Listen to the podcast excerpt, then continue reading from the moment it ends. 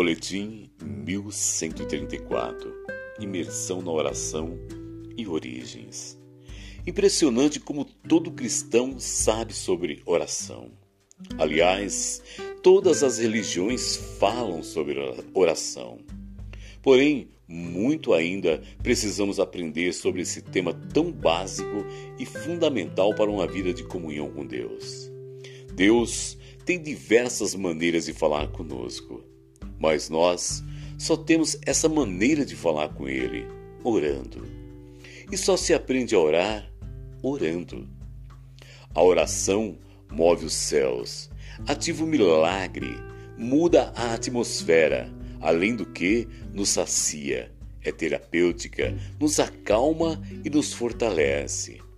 Porque quando falamos de oração, é o próprio Deus que atende e responde. A oração deve fazer parte da vida de todo cristão, pois orar é falar com Deus. Na oração, você pode se ocupar em pedir, apresentar suas necessidades, clamar, rogar, fazer deprecações que são súplica ou pedidos insistentes. Porém, seu relacionamento com Deus não pode ser só por interesse. O Pai está à procura de verdadeiros adoradores que o adorem em espírito e verdade. Então, além da oração, devemos desenvolver um relacionamento com Deus, um relacionamento de louvor e de adoração. O louvor é agradecer a Deus pelos seus feitos, e a adoração é quando você entra na presença dele, pelo que ele é, a despeito do que ele fizer. É no louvor que temos ações de graças, a atitude de gratidão diante de Deus por tudo o que tem feito e o que irá fazer. Porém, Jesus ensinou um protocolo na oração do Pai Nosso, onde você inicia sua oração adorando a Deus, dizendo que Ele é Pai nosso que estás nos céus, santificado seja o teu nome, e já emenda com louvor. E depois você apresenta seus pedidos, apresenta suas necessidades e desejos. Venha a nós o teu reino. Seja feita a tua vontade na terra, assim como ela já é nos céus. O pão nosso de cada dia nos dá hoje, e perdoa as nossas dívidas, assim como nós perdoamos aos nossos devedores. E não nos deixes cair em tentação, mas livra-nos do mal. E conclui com atitude de adoração pois teu é o reino, o poder e a glória para sempre. Amém. Que oração concisa e profunda.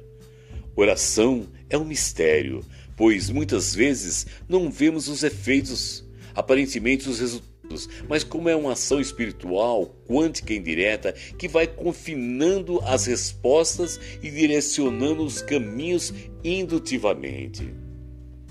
Agora, quando ficamos sem orar, com certeza vemos as consequências, pois tudo trava, as coisas não andam e tudo o que estava por acontecer fica paralisado.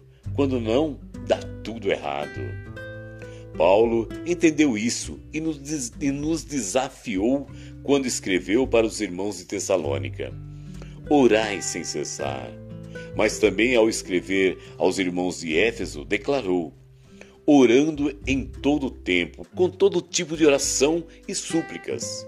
Quando estava encerrando sua carta com a armadura de Deus em oração. Precisamos voltar à prática de oração, perseverando em oração dia e noite, incessantemente. Criar uma disciplina e orar por tudo o que pensamos em fazer o pregador precisa orar pela mensagem, pelo culto, pelos que vão ouvir, para que a palavra não seja distorcida e não venhamos ter nenhum roubo da semente, mas que esta possa cair em solo fértil. O ouvinte precisa orar para que o preletor tenha sabedoria, revelação e autoridade, e para que, como ouvintes, possamos entender aquilo que Deus quer falar não só entender, mas também colocar em prática. Precisamos pedir ao Senhor da seara que envie os ceifeiros para a sua seara. Precisamos orar pelas nossas autoridades e pelos que estão em eminência. Enfim, precisamos orar por todos, interceder e rogar pelas necessidades do próximo, por um avivamento.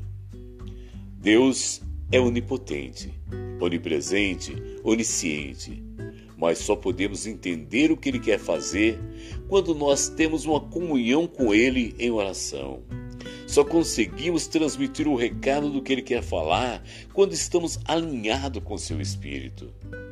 Esse é o tema do nosso Instituto de Inverno, que inicia nessa próxima quarta-feira, às 19h30, com o pastor Denis Rocha e na quinta-feira, às 19h30, com o pastor Wagner Hernandes.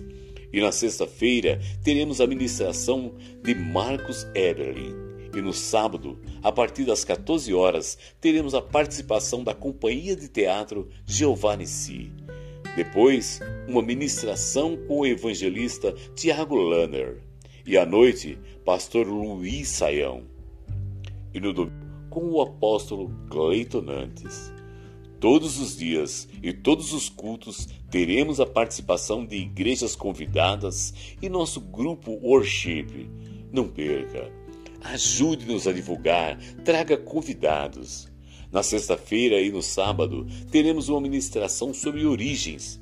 É muito importante sabermos nossa origem e a origem do universo, a origem de todas as coisas.